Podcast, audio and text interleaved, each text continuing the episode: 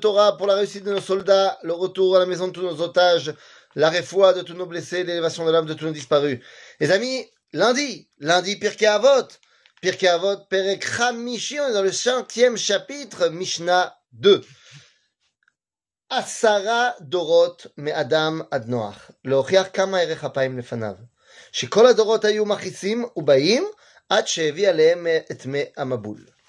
הקדוש ברוך הוא, nous dit la Mishnah, fait preuve de patience. Il y a eu dix générations entre Adam Arishon, et donc l'idéal de l'humain, pour arriver à quelqu'un qui est capable de réaliser cet idéal. Et dans ces dix générations, oh, il y a eu la dynastie de Caïn et la dynastie de Shet. Et de Caïn, on a eu une génération, une dynastie qui n'était intéressée que par la maîtrise de ce monde, alors que dans la dynastie de Shet, on était une dynastie qui ne s'occupait que de la relation avec Dieu.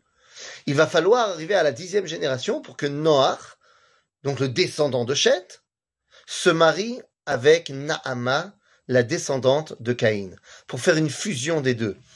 Être capable et de s'occuper du dévoilement de Dieu et de maîtriser ce monde.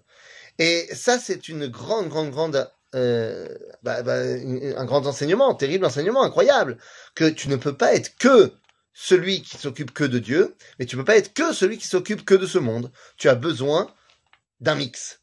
Et donc, eh bien, on a une génération de Caïn qui a décidé d'enlever Dieu, et une génération de Chet qui a décidé de s'occuper pas de ce monde. Eh bien, la réunion des deux mondes a permis à amener au dévoilement de la famille hébraïque. Et c'est la suite. Et oui, parce qu'après on nous dit Asara Dorot Minoach ad Avraham. להודיע כמה ערך אפיים לפניו, שכל הדורות היו מכניסים ובאים, עד שבא אברהם וקיבל עליו שכר כולם. Dix générations, pareil, entre Noach et Abraham. Parce que le but, une fois qu'on a créé Noach, et qui s'est marié avec Nahama, on peut mettre en place l'idéal de la névoie du peuple d'Israël. Et donc, eh bien, de Noach, on va avoir Shem, qui donne un idéal à la création, un objectif, c'est le nom. Ensuite, on va avoir Arparchad, Shelach, qui vont donner naissance à Ever, Et Ever était prophète. Il va avoir un fils Peleg qui vit les événements de la tour de Babel et la séparation de l'humanité. Et donc tout l'objectif de cette famille est de corriger tout cela. Et donc on va avoir un film qui s'appelle Réou, la fraternité, Seroug, ensuite pour être entremêlé.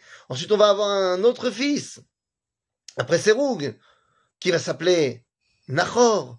Et puis un fils s'appelle Terach. Et finalement Abraham, Abraham. Donc l'objectif est quoi? Est d'arriver à cet idéal de la névoie version à Israël.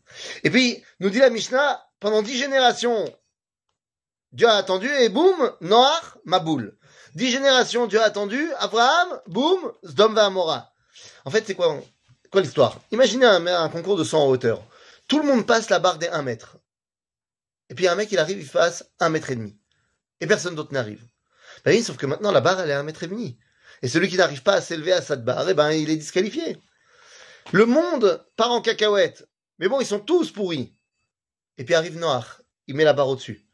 Ah ben, ceux qui sont pas au niveau de Noir, euh, ma boule. Pareil, le monde est pas top, top, top. Mais bon, tout le monde est au même niveau. Arrive Abraham. Il met la barre beaucoup plus haut. Et donc, ceux qui sont pas au niveau, Sodome va Amora, sont détruits. En d'autres termes, le tzaddik élève la barre du monde. C'est dangereux, oui, mais c'est idéal. Et le but du tzaddik est d'élever le monde entier jusqu'à son niveau. Pourquoi? Parce que le but, c'est l'idéal. Le but, ce n'est pas euh, d'être capable de passer vite fait. Le but, c'est d'arriver à un idéal de création où la bonté, la morale et la justice eh bien, sont des valeurs qui peuvent coexister.